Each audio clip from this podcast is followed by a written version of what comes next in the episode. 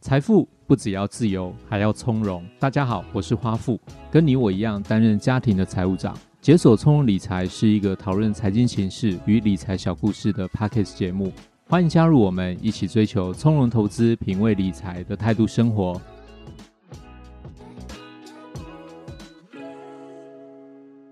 大家好，我是花富，欢迎收听解锁从容理财。最近呢，谈到什么是大家最关心的财经话题？我想物价应该是每一位投资朋友从起床到睡觉最活生生体验跟实际的感受，那也就是通货膨胀的这个话题。从疫情爆发以来，一直到今年的二月底，发生了俄乌战争，三月中美国开始启动升息，今年以来的通货膨胀的压力不断的增加。那我们节目呢，也在过去跟鼠哥一直提到有关于通膨的话题。可见的通货膨胀呢，左右了经济景气，具有一定的非常重要性。我想，除了最近一两年之间呢，它会受到一个持续的大家的关注之外，未来几年呢，也都将是一个热门的财经话题。那还记得呢，先前有一个新闻，他谈到俄阿米爽的价格，这个平民小吃的价格呢，有一次就是有一个官员的回答，让一票的网友哗然，因为这个官员呢，他脱口而出的说，一碗面线大概是二十块钱左右。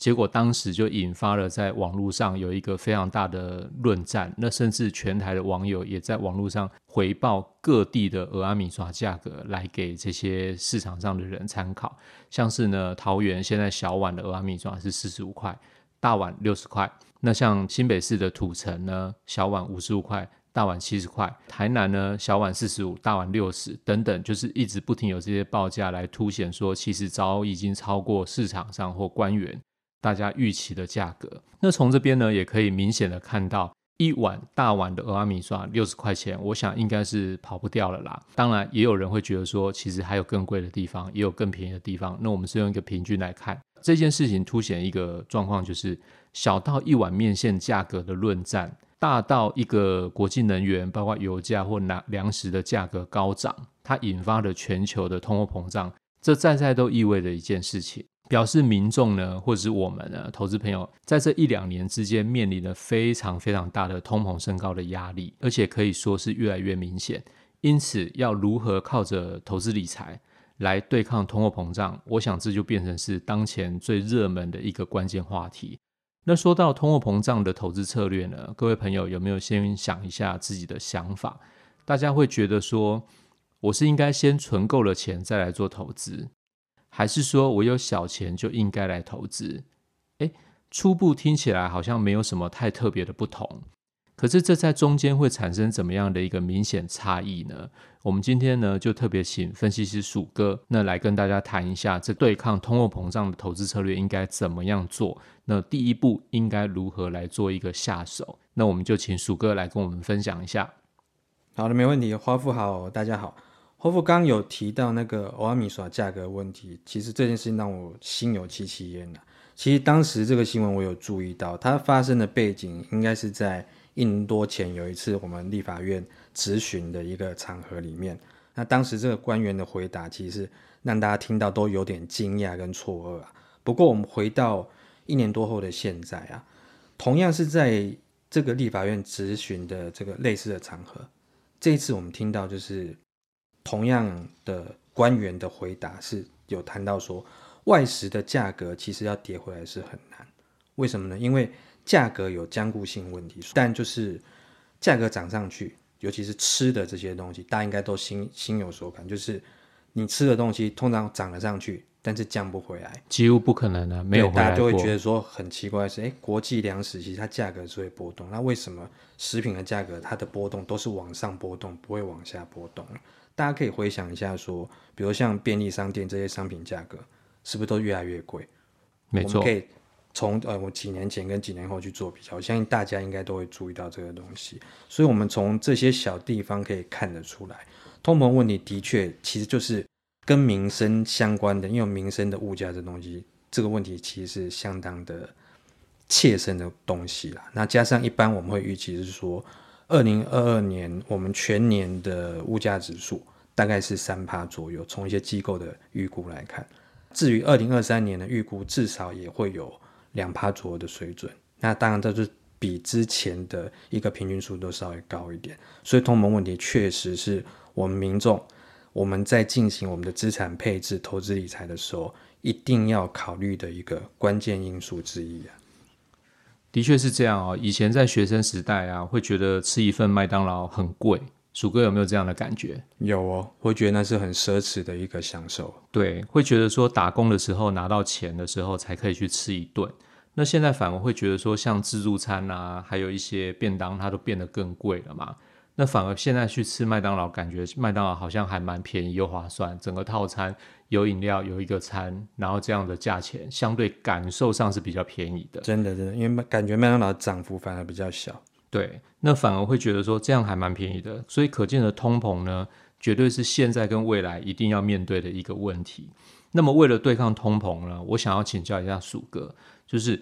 我们在通膨的这个环境下，很多人有不同的想法跟解读。那我想要知道，就是说我们投资策略如果遇到这么比例这么高的通货膨胀的这个增加幅度的时候，我们应该怎么样去做调整？因应现在的状况，第一步应该是存够钱再来做投资，还是说我手上只要有小钱，我就可以开始做投资，还是说我干脆可以用一个借钱的方式来做投资？这一点你怎么看？我觉得花富有问到这个重点。我认为呢，要对抗通膨的话，一般大众我觉得是应该要适当的投资，否则你手上的钱一定会因为通膨的关系，你。将来你的购买力肯定会被不断的侵蚀，就像前面提到欧安米耍的例子，其实就是最简单的说明嘛。我们可以想象一下，十年或二十年后，欧安米耍的价格不太可能会是现在五六十块的价格，绝对一定是更高嘛。就像我们以前会觉得在二十块年代，我不会想到说现在怎么会到五六十块一样。所以我们可以想象说，食品这一类的价格一定是越来越高。所以确认要适当投资来对抗通膨之后，大家面临第一个问题，应该就是说，我们到底是要先存一笔钱投资，还是说我们手上一有点小钱就开始投资？那刚刚花富也有问到说，有些人甚至可能是说我我直接借一笔钱来投资会不会更快？以我这些年在财经媒体所见所闻，还有我身为分析师这个立场啊，我觉得啊，除非是你本身对于自己的财务规划，还有对你自己的投资能力跟信心。都非常非常的有把握，否则我并不建议大家去借钱投资，我是不建议的。当然，有些人会认为说，如果你投资报酬率有个八趴或十趴，一年下来的话，但是你借钱的利息如果是三趴五趴，如果有些比较呃便宜的低的那个信用贷款的话，那这样中间不就有一个利差可以算，可以去赚到这个利差嘛？关于这一点，我可以简单跟大家说明一下，就是说，如果呢，你能够就是每年你只有还息不还本，而且你的报酬率都这么稳定的话，那么这种东西东西你就可以根本可以把它当成是一种无风险的套利。那我恭喜你，你一定可以赚钱。不过呢，实际上是说，我们的借款，就算是你有宽限期，所谓的宽限期就是说你只缴息不还本金，对，就是说你刚前面讲那个利差有成立的话。但是你总有开始还本金的一天嘛，你不可能让一辈子只还息不还本嘛。况且你的报酬率不可能每年都八八十八这么稳定啊，没有一种投投资工具可以让你这么稳定。就连你的定存利率也因为说市场比如升息降息，定存利率也有在波动。对对，所以你每年存的东西，其实就算是这么稳定的东西，也不会完全数值都是一样。不只是就是像银行定存这东西，我们一般的投资工具，比如说像最大常见的，比如说台股指数，我们可以看一下它每年报酬率数字，我们大概就可以知道说，一般来讲，我们所谓预期报酬越高的投资工具，它的波动风险一定是更大。可能这类投资工具是可能去年你因为这样大赚两成，我们知道说今年台股指数可能就是这样子，但是二零二二年呢，其实就让你大赔超过两成。这还是指数哦。如果说你个人是去重压一些个股，找的那些是波动系数比较大的个股的话，你的报酬率可能是负的，可能会更严重。因此呢，我觉得除非你是个人，你是觉得自己艺高人胆大，而且你有相当能力跟技巧的话，否则我是不建议投资朋友你借钱来投资这件事情。但是鼠哥这有一个问题，就是有很多人会觉得。我每天可能可以剩下的钱，或每个月可以剩下的钱，其实金额其实并不多。那我是不是应该存到？比如说，有些人会设定说，我等我存到了第一桶金，有一个资金的威力的时候，我再来做投资，还是说我其实每天能够省，每个月能够省，我其实就应该把它投入投资的这个标的当中？这个你怎么看呢？我觉得花富提这个的确，我相信是几乎是每一个投资朋友都会遇到一个问题，尤其是你是刚起步、刚开始，或即使说你投资一段时间投资朋友，应该都有这个问题。那我这边是建议说，我比较偏向大家，其实一有闲钱，你就可以进场投资。怎么说呢？其实这有点类似是分批投资的这个观念。这个投资方式，其实我有个前提啦，就是说，我们投资人知道市场总是会上下的波动，有时候涨，有时候跌，涨涨跌跌嘛。没错。但是长期的趋势应该是向上的。长期趋势是就是指说，我你可能看一个图图表，它就是从左下角到右上角，它可能上下震荡，像一个锯齿的感觉，但是它长期趋势是向上。这个东西其实大家可以从指数，比如说美股 S M P 五百，或者说台股的指数，然后我们用还原全值的状况去看，就会看到这个趋势其实是非常非常的明显。我们在这个前提之下，其实越早投资应该是越有利。我可以举个简单的例子。就是假设花富你在未来十年每年拿出十万元来投资，然后第十一年开始就不用再拿钱出来了。对，然后总共你要投资二十年，等于是说你到第十一年开始，就是你前面十年已经拿了十万，每年十万，等于是你的本金部分已经拿一百万了，然后继续让它再放十年，所以这个投资投资期间总共是二十年，然后你前十年每年拿十万，那我再。换到另外一个对照，就是另外一位是花妈好了。花妈她是先存钱，存了每年存十万块，但是她这十万块是放在家里枕头底下，不要拿出来投资。她就存到十年后一次把她的本金一百万拿出来投资，然后再放十年，等于是说我们从现在开始，然后到二十年后。花父等于是两边都是总共是拿一百万出来投资，但花父是我们前面讲，就是你一有小钱，一有闲钱，你每年都拿十万块出来。但是花妈呢，她是先每年存十万，存在那个枕头底下，存到一百万的时候，就是你睡在一堆钱上面之后，在十年后一次把一百万拿出来投资，然后放十年。所以呢，花父跟花妈呢，在二十年后，大概就是民国一百三十一年左右。来看这个成绩，假设这二十年的报酬率每年都是，比如说七趴或八趴，好了，大概是大盘指数的一个平均长期平均。用一个平均来看，这样。对，那这边呢，其实我可以帮大家简单说一下，就是花父的报酬一定会比花妈高。大家可能会问说为什么？因为花妈在前面的十年当中，你都在存钱，而且把钱放在床底下，那你没有投资。但是花富是一有钱就投资在每年可以赚七趴的市场，等于是他每年那十万块丢进去之后，他接下来的十年，他等于是领先的那个花妈，他等于每年都有报酬，但花妈没有嘛，因为花妈的每年那十万块，前面十年都是先放在你的床底下，所以你等于是你少那十年的时机来累积报酬。这个东西大家一定有一些聪明的投资人会问到一个问题，是说。如果前面十年报酬率是负的，那不就是花妈赢花父，对不对？当然，如果花父他的运气真的这么差的话，前面十年累计投资报酬也是负的话，这种状况呢，我不能说不会发生。可是如果发生的话，大家可以想象怎么样情况会发生？那就像是比如说两千年的网络科技泡沫，跟两千零八年金融海啸这种世纪型的灾难，它连续性的发生，你才有可能累积的十年报酬率是负的。那就代表说你要非常非常的倒霉，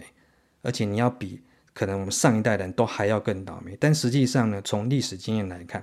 长期投资它的正报酬的几率相当相当的高。但意味着是说，你要遇到我前面讲的世纪灾难，本来要遇到就不容易。那你要连续性的遇到，十年内连续遇到几次，那个几率想必一定是更低。所以用这样的例子跟大家讲这个观念，就是说，其实大家不用太担心，你只要投资期间拉长的话，通常你的投资报酬取得正报酬几率是非常的高的。